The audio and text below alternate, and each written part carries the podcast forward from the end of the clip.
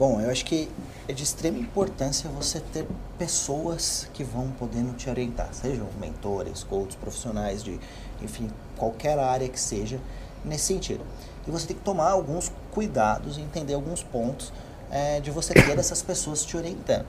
Acho que um primeiro que é, que é super importante é você ver que essa pessoa não vai, e a gente até já falou um pouquinho disso, essa pessoa não vai tomar a decisão por você, mas ela vai te orientar. Então muitas vezes a gente chega e fala, e aí, o que, que eu faço? E, e não é assim.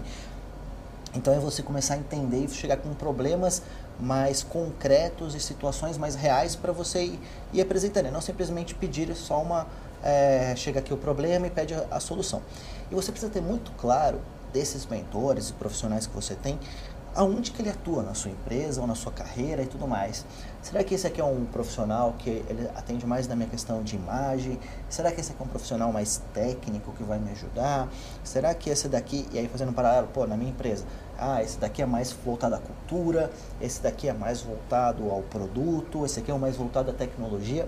É, porque entra num ponto que eu acredito muito de você falar com pessoas que tenham propriedade para falar sobre o tema. Então não adianta eu vir falar e pedir para uma pessoa que não tenha noção daquele tema algum problema que eu tenha, porque ele não vai conseguir. Ele pode até ter, ser bem intencionado, mas não vai ser a pessoa certa para me ajudar.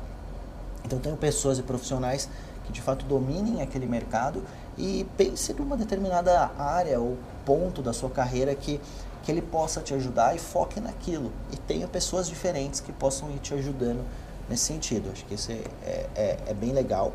E eu tenho, tive e acredito muito nessa, nessa questão aí de, de ter mentores. Eu acho que é bem legal que hoje, sendo é, participando de programas do Google, a gente conversa e é orientado muito com startups que também já passaram é, pelo programa e tudo mais. Então você vai conversando com muita gente e naturalmente você, você acaba encontrando alguns mentores muito, muito legal.